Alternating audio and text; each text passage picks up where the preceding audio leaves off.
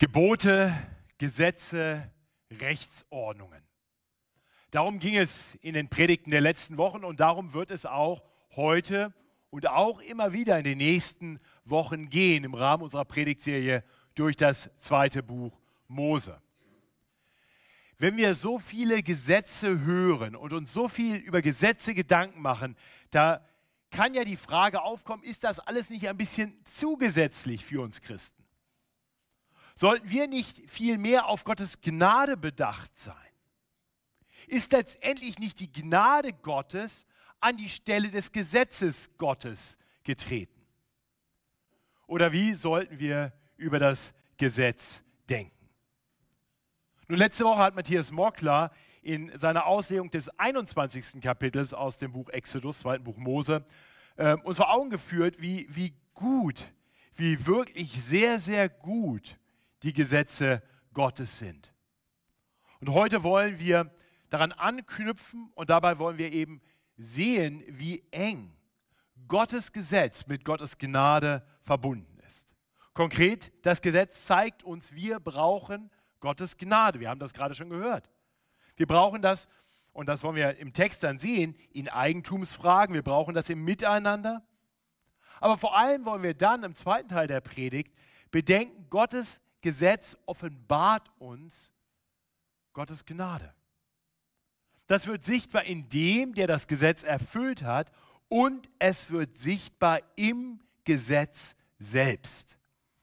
Das wollen wir miteinander bedenken und damit wir nicht nur erkennen können, was hier im Text steht, sondern es wirklich verstehen und dann auch danach leben können, möchte ich Gott bitten, uns durch seinen Geist nicht nur die Ohren, sondern auch das Herz zu öffnen, sodass sein Wort uns wirklich verändern kann und uns immer mehr zu Menschen umformen kann, die wirklich entsprechend der Gnade Gottes leben. Ich bete mit uns. Himmlischer Vater, öffne du uns die Augen, dass wir sehen die Wunder an deinem Gesetz. So betet es schon der Psalmist im Psalm 119 und so beten wir es auch. Öffne uns die Augen dass wir deine herrlichen Wunder, ja dein ganzes Wesen erkennen, wiedergespiegelt in deinem Gesetz. So sprich du zu uns, mach du uns bereit, in aller Demut zu dir zu kommen und bei dir Hilfe und Rettung zu suchen und zu finden. Und verändere du uns, indem wir mehr erfahren, wie du bist und was dir gefällt, sodass wir mehr und mehr so leben, dass wir etwas widerspiegeln von dir und dich ehren mit unserem ganzen Leben. Darum bitten wir, so gebrauche diese Predigt auch heute genau dazu. Das beten wir durch Jesus Christus, unseren Retter und Herrn. Amen. Ich möchte mit uns diesen heutigen Predigttext ähm, Abschnitt für Abschnitt durchgehen. Ich werde einzelne Verse aber mal überspringen, sonst äh, wird die Predigt sehr lang werden.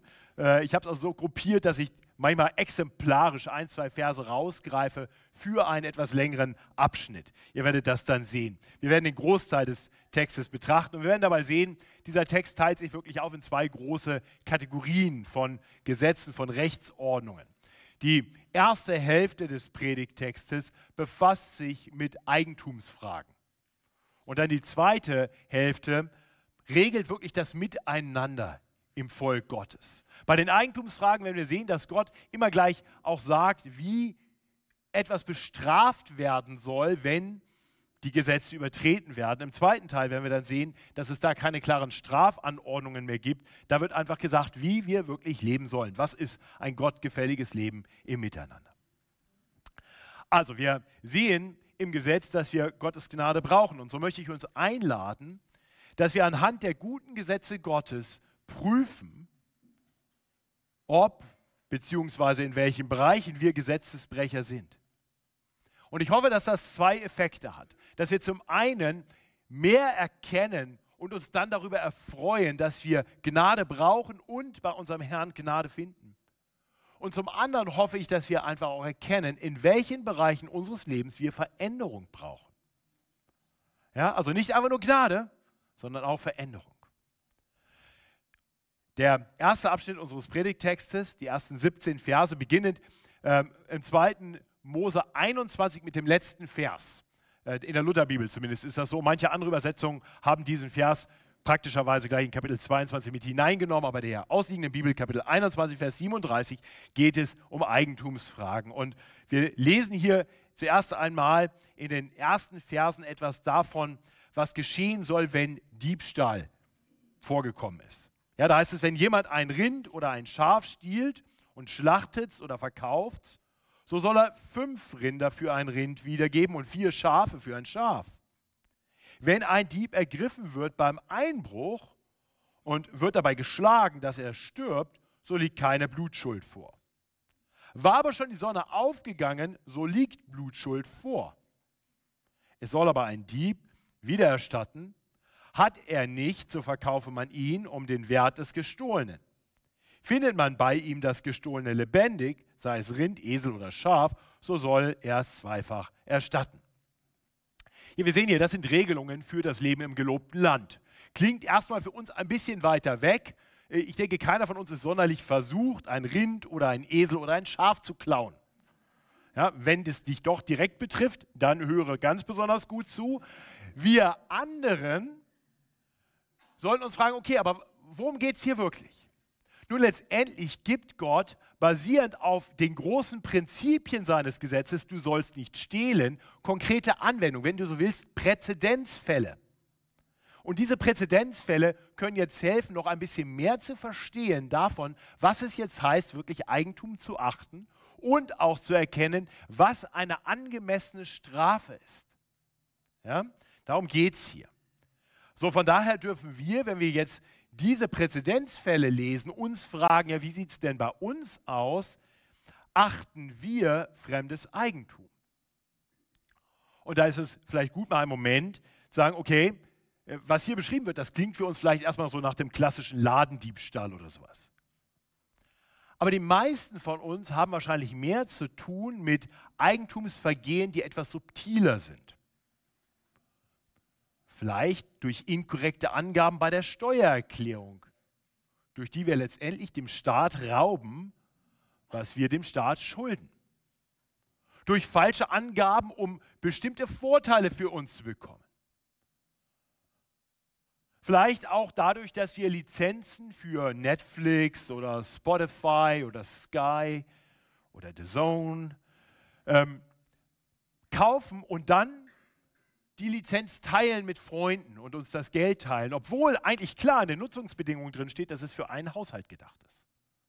Ich habe gehört, auch hier in der Gemeinde soll das vorkommen. Und wir handeln damit eigentlich im Diebstahl, weil wir etwas nehmen, was so nicht gedacht ist.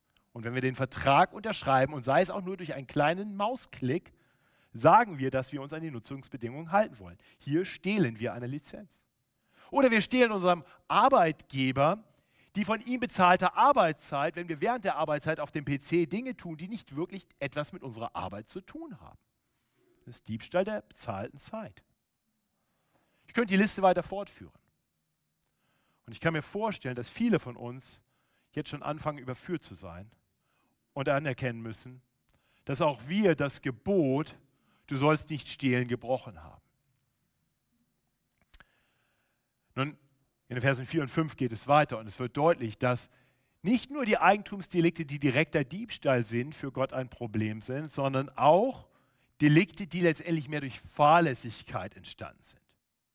Ja, das heißt es, wenn jemand an, äh, in einem Acker oder Weinberg Schaden anrichtet, weil er sein Vieh des, das Feld eines anderen abweiden lässt, so soll er es mit dem Besten seines Ackers und Weinbergs erstatten. Wenn ein Feuer ausbricht und ergreift die Dornen und verbrennt einen Gerbenhaufen oder das Getreide, das noch steht, oder den Acker, so soll er Ersatz leisten, soll Ersatz leisten, wer das Feuer angezündet hat. Ja, auch hier wieder, wir sehen, das sind konkrete Bestimmungen für die damalige Situation. Aber wiederum, das Prinzip ist leicht übertragbar. Wir können verstehen, da wo wir einen Schaden angerichtet haben, nicht absichtlich, sondern durch fahrlässiges Verhalten, da sind wir dafür verantwortlich und sollen Wiedergutmachung leisten. Matthias Mockler hatte letzte Woche in seinem Text schon ähnliche Vergehen. Vielleicht erinnert ihr euch, wenn ihr da wart. Und er hat das Beispiel gebracht von einem Autofahrer, der während der Fahrt auf sein Handy schaut und einen Unfall baut. Das ist fahrlässig. Das war keine Absicht, man wollte nicht den Unfall bauen, man wollte niemandem Schaden zufügen, aber es geschieht und es geschieht, weil wir sorglos agieren. Und Gott macht deutlich, das braucht Wiedergutmachung. Äh, dann kommen in Versen 6 bis 10 drei Fälle, bei denen ein Schaden entsteht, bei dem nicht mal ganz klar ist, wer jetzt dafür verantwortlich ist. Ich lese uns aus Zeitgründen jetzt hier nur, nur die, die, ähm, den letzten, den dritten Fall vor in den Versen 9 und 10. Wenn jemand seinen Nächsten einen Esel oder ein Rind oder ein Schaf oder irgendein Stück Vieh in Obhut gibt, ja, in unserem Fall meinetwegen das Fahrrad, und es stirbt, es geht kaputt, oder kommt zu Schaden, oder wird ihm weggetrieben, ohne dass es jemand sieht, also das Fahrrad ist aber mal weg, so soll es unter ihnen zum Eid vor dem Herrn kommen, ob er nicht etwa seine Hand an seines Nächsten habe gelegt hat. Ja, das E-Bike wurde nur schnell umgeparkt, aber du sagst, es war gestohlen. Und der Besitzer soll es hinnehmen, sodass jener nicht Ersatz zu leisten braucht. Also, wo nicht eindeutig klar ist, wer ist jetzt hier für den entstandenen Schaden verantwortlich, da spricht Gott direkt hinein und sagt, ich kläre das. Ja, in den ersten beiden Fällen ist es tatsächlich so, dass es jeweils nur heißt, kommt vor Gott und er regelt die Sache. Hier im dritten Fall wird es ein bisschen weiter ausgeführt. Da heißt es, kommt vor Gott und legt einen Eid ab vor ihm, ob ihr damit was zu tun habt. Und einem solchen Eid sollte dann geglaubt werden, wahrscheinlich deshalb, weil den Menschen klar sein musste, dass wer im Namen des Herrn ein Eid ablegt, ein Eid vor Gott ablegt und dabei die Unwahrheit sagt, der missbraucht den Namen des Herrn. Wir haben darüber nachgedacht in den Geboten. Das heißt, das ist ein direkter Bruch eines der zehn Gebote. Und hier wird gesagt, das sollte eine so abschreckende Wirkung haben, gegen die Gebote des Herrn so direkt zu verstoßen, dass man davon ausgeht, wer das tut, dem sollte man Glauben schenken. Denn wer diesen, dieses Gesetz bricht, wird noch viel schärfer bestraft werden als jemand, der einfach nur bei einem Eigentumsdelikt gelogen hat. In unserem Kontext ist das vielleicht übertragbar über eine Aussage vor, äh, unter Eid vor Gericht. Nicht so mancher Betrüger und Kleinkrimineller, wenn er vor Gericht unter Eid aussagen sollte, überlegt sich sehr genau, ob er immer noch seine Lüge aufrechterhält. Er ist quasi verdächtigt und, und jetzt könnte er eingestehen, okay, ich, ich habe hier Schuld über mich kommen lassen und weiß, wenn er jetzt unter Eid eine Falschaussage ablegt, dann wird die Strafe sehr viel höher werden. Die abschreckende Wirkung ist sehr klar. Und so mancher wird in einem solchen Moment dann sagen, oh, da sage ich jetzt vielleicht doch lieber die Wahrheit und versuche etwas glimpflicher davon zu kommen. Gab gerade in der, in der vorletzten Woche, glaube ich, einen sehr populären Fall von Wirtschaftskriminalität, wo jemand jahrelang das eine behauptet hat und jetzt stand er vor Gericht und es gab ziemlich klare Aussagen, die deutlich machten, na, wahrscheinlich hat er gelogen und unter Eid wollte er dann lieber nicht mehr lügen und sagte die Wahrheit und fand eine Vereinbarung, wo die Strafe nicht ganz so hoch war. So ist das hier auch und und diese, diese Eidesaussage vor Gott sollte eine noch viel abschreckendere Wirkung haben, denn vor einem Gericht wie unserem ist nicht immer ganz klar, ob die Wahrheit wirklich rauskommt. Aber was meint ihr, wie das vor Gott ist? Gott sieht alles, Gott weiß alles. Wer also nicht sicher ist, wer schuld ist, dann sollen sie vor Gott kommen. Und der Gott, der alles sieht, der wird es regeln. Die Verse 11 bis 14 nehmen noch einige weitere Eigentumsfragen auf, auf die ich jetzt nicht weiter eingehen will. Zum Abschluss in diesem Abschnitt kommt dann in den Versen 15 und 16 ein letzter Aspekt, den wir nicht unbedingt unter der Überschrift Eigentumsfragen erwarten würden. Ich lese uns diese zwei Verse. Da heißt es nämlich, wenn jemand eine Jungfrau beredet, die noch nicht verlobt ist und ihr beiwohnt, so soll er den Brautpreis für sie geben und sie zur Frau nehmen. Weigert sich aber ihr Vater, sie ihm zu geben, so soll er Geld darwegen, so soll er Geld darwegen, so viel eine Jungfrau als Brautpreis gebührt. Wie gesagt, klingt erstmal so, als wenn das ein bisschen deplatziert ist und eigentlich in einen anderen Bereich gehören sollte, der später nochmal aufgegriffen wird. Aber tatsächlich geht es auch hier um einen Raub, nämlich den Raub der Jungfräulichkeit. Die Jungfräulichkeit darf einer Frau nicht einfach genommen werden. Da steht nur dem rechtmäßigen Ehemann zu. Wer einer Frau das unrechtmäßig nimmt, muss damit rechnen, im schlimmsten Fall den vollen Brautpreis zu bezahlen, so als hätte er diese Frau geheiratet, ohne die Frau nachher auch als Frau zu bekommen, weil der Vater vielleicht sagt, nee, dem nicht. Nun, wiederum fragt man sich, okay, bei uns heute ist es ein bisschen anders, Brautpreis wird typischerweise nicht mehr bezahlt und Väter haben auch nicht das letzte Wort beim, beim Heiraten der Töchter. Also ich bin mir ziemlich sicher, meine Töchter werden nicht in letzter Instanz ihre Wahl abhängig davon machen, ob ich das jetzt gut finde. Ähm, hoffentlich fragen sie mich trotzdem. Ähm, aber das Prinzip ist ja immer noch das gleiche. Nicht? Sex gehört exklusiv in den Schutzraum der Ehe. Und angesprochen sind hier ganz direkt die Männer. Sie dürfen keiner Frau, die sie nicht zuerst geheiratet haben, die Jungfräulichkeit rauben, ihr sie nehmen. Und das selbst dann, wenn die Frau dazu selber ein Ja hat. Das heißt, liebe Männer, hört Gottes Wort. Folgt nicht der Welt in die Sünde. Die Welt wird euch sagen, das ist ja ganz normal, das macht ja jeder. Gottes Wort sagt uns Nein. Und er sagt, ihr Männer habt dafür die Verantwortung. Das heißt, ihr könnt nicht schauen, ob die Frau irgendwann sagt, so, weiter gehen wir aber hier nicht, sondern ihr habt die Verantwortung, egal wie die Frau denkt, zu sagen, hier ist eine gottgesetzte Grenze, die es einzuhalten gilt. Und ich kann mir vorstellen, dass diese Gebote und Regelungen, die wir sehen, uns zeigen, dass wir an vielen Stellen Gottes gute Gebote nicht gehalten haben, seine Gesetze übertreten haben, seine Rechtsordnung nicht geachtet haben. Und das sind ja hier nur einige wenige, die wir gerade betrachtet haben, aber das sollte eigentlich schon genügen, um anzufangen, uns von Sünde zu überführen.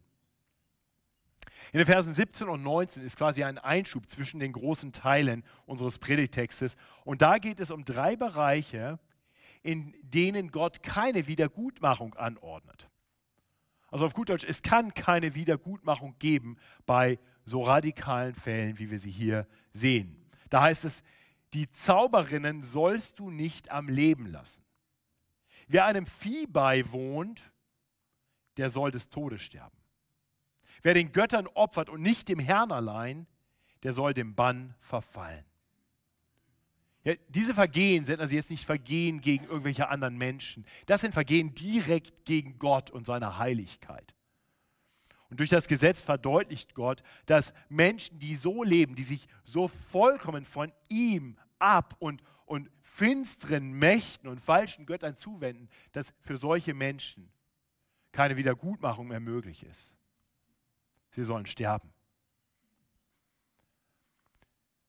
Ich möchte bewusst sagen, manchmal kommen Menschen zu mir, die es mit Magie, mit Götzendienst in radikaler Form zu tun hatten und fragen, ja, ist denn für mich überhaupt noch Hoffnung? Nun, ich kann euch mit der Autorität von Gottes Wort sagen, ja. 1.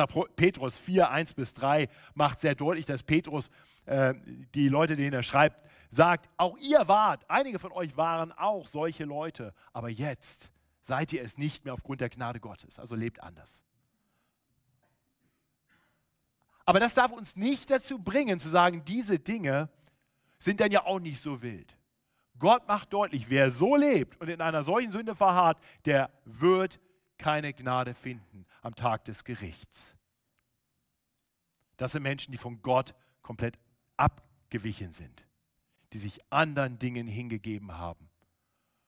Und da ist keine Rettung, da ist keine Wiedergutmachung möglich. Das ist der erste Teil des Gesetzes, der uns überführen sollte. Ähm, der erste Teil, in dem es um, um Eigentumsvergehen geht. Ab Vers 20 kommt dann der zweite Teil. Äh, und da geht es wirklich mehr um das Miteinander im gelobten Land. Ja, die Verse 20 bis 26, die regeln dabei den Gesetz, äh, durch ein Gesetz die, das Verhalten gegenüber besonders Schutzbedürftigen. Auch hier lese ich uns erstmal nur die ersten drei Verse 20 bis 22. Die Fremdlinge sollst du nicht bedrängen und bedrücken, denn ihr seid auch Fremdlinge in Ägyptenland gewesen. Ihr sollt Witwen und Waisen nicht bedrücken. Wirst du sie bedrücken, werden sie zu mir schreien so werde ich ihr Schreien erhören, spricht der Herr. Ja, das macht er im Fortgang noch weiter deutlich, dass, dass Gott in besonderer Weise Acht hat auf die Armen und die Schwachen. Sie soll man achten. Sie soll man nicht unterdrücken. Das sind die leichten Opfer in jeder Gesellschaft. Und Gott sagt, für die trete ich ein. Wer sich mit ihnen anlegt, legt sich mit mir an. Also Gott sagt in gewisser Weise, er ist so wie der große Bruder auf dem Schulhof, wo der kleine Bruder, die kleine Schwester vielleicht das, das beliebte Opfer ist für Mobbing und jeder macht sich lustig oder ähm, bringt dem, dem Kind irgendwelchen Schaden zu und dann, dann kommt der große Bruder auf den Schulhof und der ist echt stark und sagt, wer hat hier gerade meinem kleinen Bruder was getan? Und alle verkriechen sich. Und beim nächsten Mal, wenn der kleine Bruder rausgeht, wissen alle, boah, der ist der große Bruder. Den behandeln wir mal lieber gut. Gott sagt, ich bin dieser große Bruder. Ich achte besonders auf die. Tut ihnen nichts an. Respektiert sie, achtet sie, behandelt sie gut. Ja, Gott macht deutlich, mit mir ist nicht zu spaßen. Ich trete ein für Gerechtigkeit. Ich trete ein gerade für die Schwachen und Schutzbedürftigen dass mit Gott nicht zu spaßen ist, dass Gott zu fürchten ist, wird dann auch deutlich im nächsten Abschnitt, in Versen 27 bis 30. Ich lese uns dazu die Verse 27 und 28. Gott sollst du nicht lästern und einem Obersten in deinem Volk sollst du nicht fluchen. Den Ertrag deines Feldes und den Überfluss deines Weinbergs sollst du nicht zurückhalten. Deinen ersten Sohn sollst du mir geben. Auch das ist ganz schön herausfordernd, wenn wir es einen Moment auf uns wirken lassen. Ja, wie gehen wir mit den Obersten im Volk um? Ehren wir sie oder sind wir schnell dabei, über sie zu schimpfen? Ehren wir Gott, indem wir treu für sein Werk geben? Hier geht es um konkrete Anordnungen, die Gott gibt, was ihm zu geben ist. Wir verstehen, dass Gott uns dazu aufruft, je nachdem, wie Leute ihre Bibel auslegen, den Zehnten oder aus dem Überfluss, den Gott uns gegeben hat, in angemessener Weise mit frohem Herzen zu geben? Gute Frage für uns. Wie sieht es bei uns aus? Sind wir darauf bedacht, Gott zu geben? Ich erzähle immer wieder gerne das Beispiel von einem jungen Freund, ähm, der, ähm, ja, den ich so ein bisschen gementort habe, als ich selber noch gar kein Pastor war. Viele Jahre ist das her. Und dann haben wir an einem Samstag zusammen ein bisschen was gearbeitet und dann äh, haben dabei geredet. Und dann meinte er, ja Matthias, ich wollte mit dir mal über den Zehnten reden. Dann dachte ich, auch jetzt das wieder. Ja, ich habe schon erwartet, er sagt, boah, das ist aber krass, ich komme aus der Landeskirche, da gibt man irgendwie ein bisschen Kirchensteuer, aber der Zehnte, 10 Prozent. Und der kommt aber mit einer ganz anderen Frage. Der sagt, Matthias, habe ich das jetzt richtig verstanden, dass die Bibel sagt, alles, was wir haben, kommt von Gott. Also Gott gibt mir 100 Prozent. Ich sage, ja, das stimmt. Okay, und dann sagt die Bibel, ich darf 90 Prozent behalten ja. Wow, das ist ein guter Deal. Das hat mich überführt. Also Gott sagt deutlich, wie wir leben sollen. Ihn ehren. Die Obersten, die durch ihn eingesetzt sind, ehren.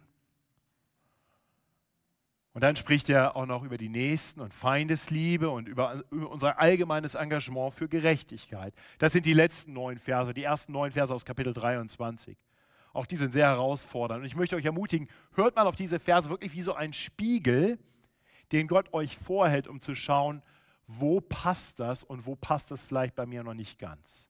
Wo brauche ich Gottes Gnade, wo brauche ich Veränderung? Du sollst kein falsches Gerücht verbreiten. Du sollst nicht einem Schuldigen Beistand leisten und kein falscher Zeuge sein. Du sollst der Menge nicht auf dem Weg zum Bösen folgen und nicht so antworten vor Gericht, dass du der Menge nachgibst und vom Rechten abweist. Du sollst den Geringen nicht begünstigen in seiner Sache. Wenn du dem Rind oder Esel deines Feindes begegnest, die sich verirrt haben, so sollst du sie ihm wieder zuführen. Wenn du den Esel deines Widersachers unter, einer, unter seiner Last liegen siehst, so lass ihn ja nicht im Stich, sondern hilf mit ihm zusammen dem Tier auf. Du sollst das Recht deines Armen nicht beugen in seiner Sache. Halte dich ferne von einer Sache, bei der Lüge im Spiel ist. den Unschuldigen und den, der im Recht ist, sollst du nicht töten, denn ich lasse den Schuldigen nicht recht haben. Du sollst dich nicht durch Geschenke bestechen lassen, denn Geschenke machen den Sehenden blind und verdrehen die Sache derer, die im Recht sind. Die Fremdlinge sollt ihr nicht unterdrücken, denn ihr wisst um der Fremdlinge Herz, weil ihr auch Fremdlinge in Ägyptenland gewesen seid. Ja, lasst uns noch ganz kurz zusammenfassen. Also, wir sollen keine Gerüchte verbreiten. Keine Gerüchte. Ja? Schon gar nicht, wenn die eventuell nicht mal der Wahrheit entsprechen. Wir sollen nicht einfach mitmachen bei dem, was die anderen machen, wenn es Gott verbietet. Wir sollen unseren Feinden helfen, wenn wir sehen, dass sie sonst Schaden erleiden würden. Wir sollen ihnen aktiv helfen. Wir sollen uns fernhalten von aller Lüge und allem Unrecht.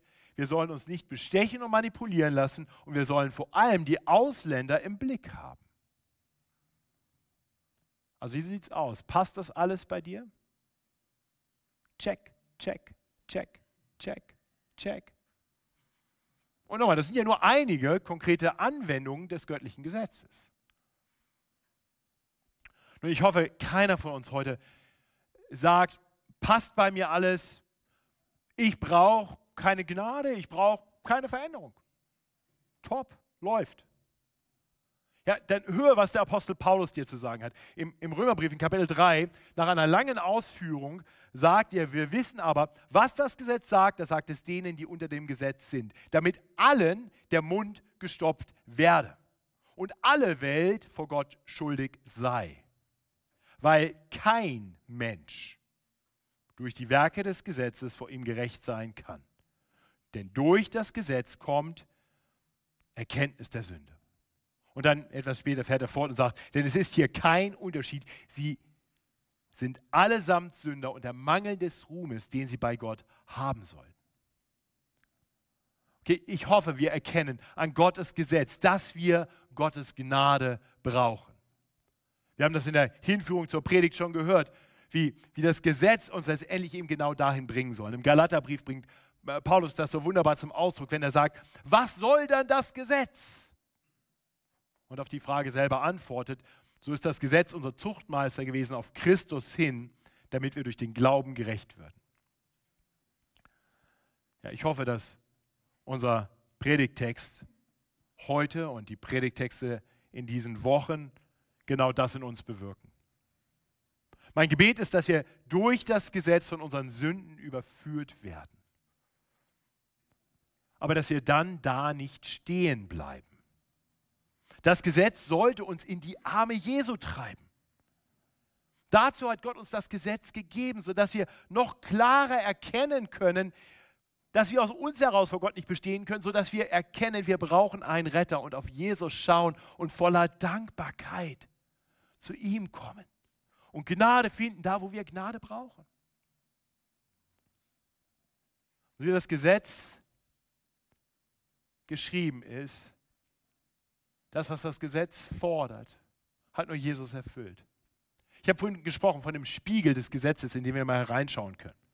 Und ich möchte sagen, wenn du in, das, in diesen Spiegel wirklich hineinschaust, des Gesetzes und, und das Gesetz erkennst, dann hoffe ich, dass du auf der anderen Seite des Spiegels, im Spiegelbild, nicht dich selbst siehst, Du siehst in diesem Spiegel alles, was nicht passt, die ganzen Diskrepanzen, Gesetz und ich, und das ist nicht identisch. Und dann schaust du, was spiegelt denn das Gesetz genau wider? Und dann siehst du Jesus. Das Gesetz zeigt uns, wie Jesus ist. Er allein war voller Gnade und Wahrheit. Das Gesetz zeigt sich ähm, in all dem, zeigt uns in all dem, wie Jesus wirklich gelebt hat. Er ist doch derjenige, der sich der Schwachen und der Hilfsbedürftigen annimmt.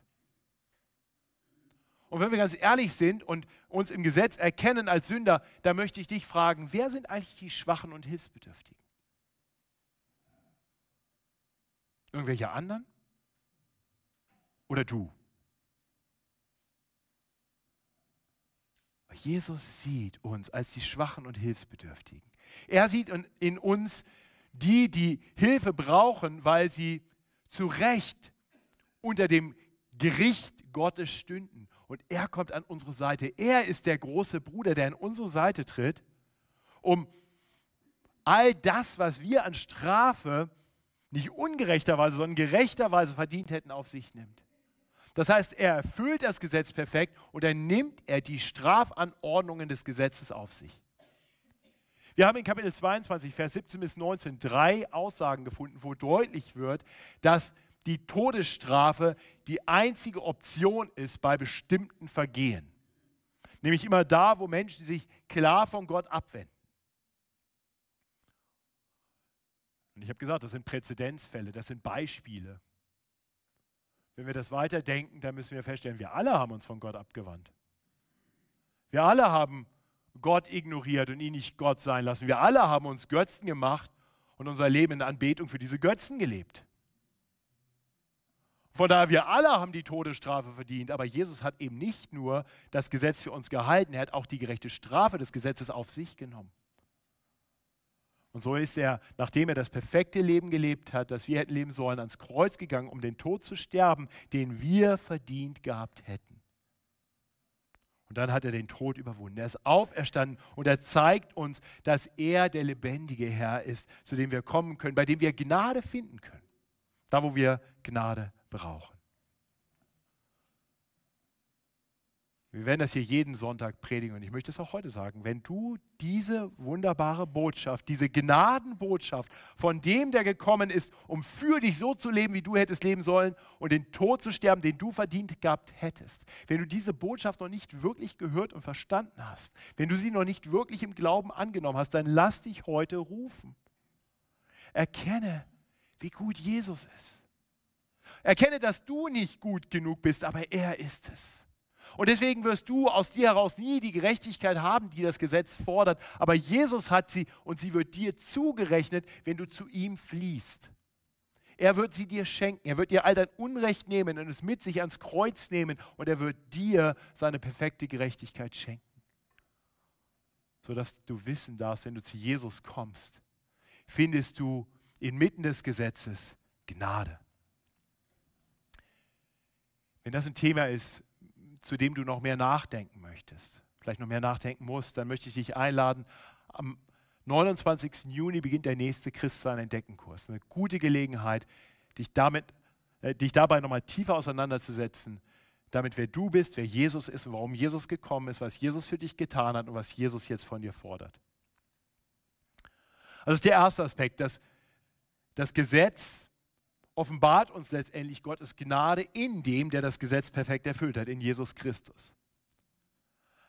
Aber das Gesetz offenbart uns noch auf eine andere Weise Gottes Gnade. Gottes Gnade wird wirklich sichtbar schon im Gesetz. Und das ist mir wichtig, dass wir das klar verstehen. Gottes Gnade kam nicht erst mit Jesus Christus. Das war nicht der zweite Gedanke, nachdem er gesagt hat, der Weg des Gesetzes klappt nicht. Also Gnade. Gott war nicht einfach ursprünglich nur ein Gott des Gesetzes und wurde dann später zu einem Gott der Gnade. Nein, Gott war schon immer ein Gott der Gnade. Und tatsächlich sehen wir hier im Gesetz, wie sich Gottes Gnade genau im Gesetz offenbart. Das macht unser Predigttext von dieser Woche so deutlich, wenn wir nur genau genug hinschauen. All die Gesetze, die wir lesen, sind doch Ausdruck davon, dass Gott gnädig ist seinem Volk. Er gibt uns diese Strafandrohungen zum einen, um Menschen davon abzuhalten, falsche Wege zu gehen. In seiner Gnade überlässt er uns nicht selbst, sondern warnt uns durch diese Strafandrohung. Und in seiner Gnade stellt er sich schützend vor Menschen, deren Eigentum in Gefahr ist, das vielleicht nicht respektiert würde.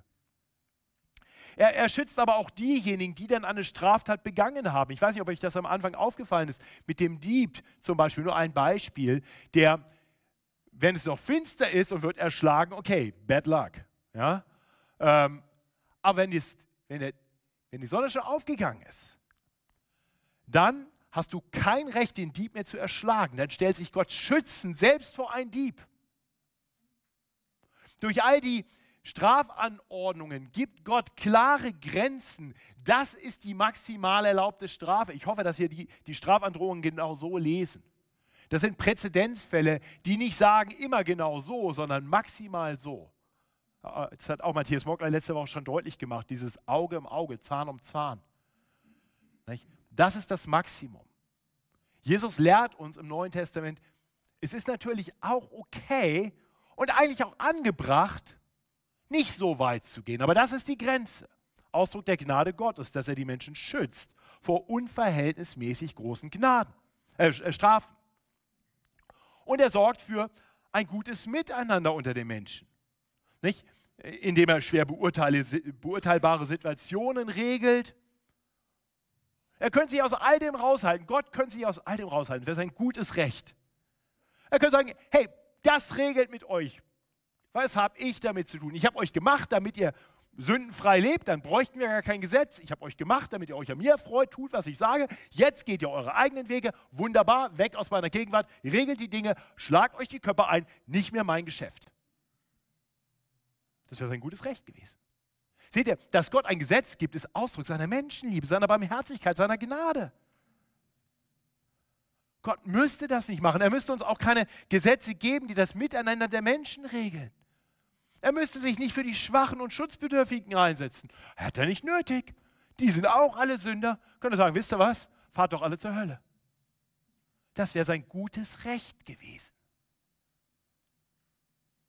Aber Gott ist ein Gott der Gnade.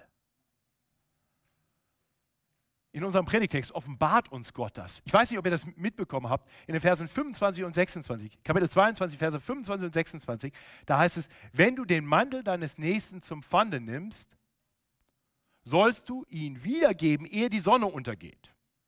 Denn sein Mantel ist seine einzige Decke für seinen Leib. Worin soll er sonst schlafen?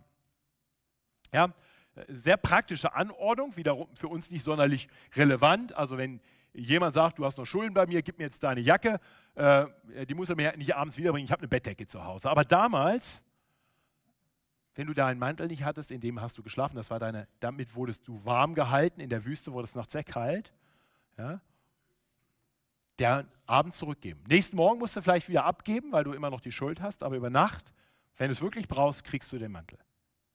So sorgt Gott auch für Menschen, die hier zu Recht etwas noch zu leisten haben.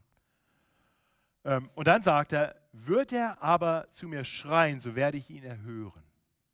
Also wenn du den Mantel nicht zurückgibst, der schreit, Gott wird ihn erhören, diesen Schrei. Und dann sagt er, denn ich bin gnädig. Seht ihr, das Gesetz ist Ausdruck von Gottes Gnade. Es spiegelt sein Wesen wider und unser Gott ist heilig, er ist gerecht, aber er ist eben auch gnädig. Und wenn wir das erkennen und sagen, okay, ich bin über, vom Gesetz überführt von meiner Sünde. Ich weiß, ich brauche die Gnade, die ich nur in Jesus Christus finden kann. Und jetzt lese ich das Gesetz als ein Begnadigter und bin jetzt aufgerufen, Jesus nachzufolgen, jetzt freigesetzt für Gott zu leben. Ja, dann will ich nach dem Gesetz leben, denn das Gesetz zeigt mir, wie ein Leben voller Gnade aussieht. Deswegen, ihr Lieben, lasst mich euch ermutigen. Und ich spreche hier ganz bewusst zu den Christen unter uns. Und ich denke, das ist die große Masse von allen, die hier sind. Lasst uns das Eigentum anderer respektieren und schützen. Egal, was andere tun. Lasst uns den anderen nicht, den, anderen nicht folgen in die Sünde. Lasst uns um Wiedergutmachung bemüht sein, da wo wir schuldig geworden sind. Da wo es uns zumindest möglich ist, sollten wir das tun.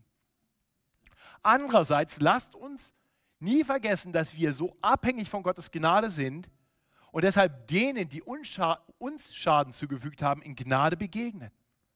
Gerade im Wissen um die viel größere Gnade, die wir schon empfangen haben. Und lasst uns auch in unserem Miteinander aufrichtig, gerecht und dabei vor allem auf die Schutzbedürftigen und Ausgegrenzten bedacht sein. Und dazu ruft uns Gottes Wort hier auf. Das beginnt vielleicht für dich damit, dass du überhaupt erstmal überlegst, wer sind hier in der Gemeinde diejenigen, die Außenseiter sind, Fremdlinge sind. Vielleicht sind Leute, die sozial ein bisschen anders sind als der Mainstream. Vielleicht sind es Leute, die nicht, nicht ganz den IQ haben, den wir im Durchschnitt der Gemeinde haben. Wir sind ja eine hochgebildete Gemeinde hier. Vielleicht sind es Leute, die irgendwo aus dem Ausland kommen und die deutsche Sprache nicht so gut beherrschen und deswegen ein bisschen fremd sind, sich ein bisschen schwerer tun, mit Leuten ins Gespräch zu kommen. Vielleicht sind es Leute, die fliehen mussten und ihr Heimatland verlassen mussten. So wie das hier beschrieben wird, Fremdlinge. Vielleicht sind es Leute, die in der Gemeinde fremd sind, weil sie ganz neu sind im christlichen Glauben, neu sind hier in der Gemeinde und noch nicht genau wissen, wie man hier im Umgang miteinander lebt. Lass dich herausfordern, hab Acht auf diese Menschen. Das heißt nicht nur, sie, ja, ich tue denen ja nichts, aber ich ignoriere sie. Na, vielleicht ist es eine gute Gelegenheit, auch heute nach dem Gottesdienst und jede Woche nach dem Gottesdienst zu sagen, ich möchte gerade mal schauen, wo sind die, die eher alleine sind? Oder wo sind die, die immer nur mit den gleichen zwei oder drei Leuten reden können, weil sonst keiner zu ihnen hingeht? Ich habe in den letzten Wochen Aufnahmegespräche geführt mit ähm, Geschwistern aus verschiedensten Ländern. Und ich habe in einem Aufnahmegespräch mit einem Bruder aus dem Iran ähm, ihn gefragt, wie es denn aussieht, ob er schon viele Leute kennt. Und er sagt, ach Matthias, das ist wirklich schwierig. Ich spreche nicht so gut Deutsch, aber ich sprach eigentlich ziemlich gut Deutsch. Ich spreche nicht so gut Deutsch und ich habe so das Gefühl, die, die wollen auch nicht mit mir reden. Er ist nicht ganz so schick gekleidet wie die meisten von uns. Er spricht die Sprache nicht so gut, er ist ein bisschen schüchtern. Es sind Fremdlinge in unserer Mitte. Oh, lasst uns auf solche Menschen bedacht sein und das Gesetz Gottes erfüllen. Und gerade dadurch Gnade üben.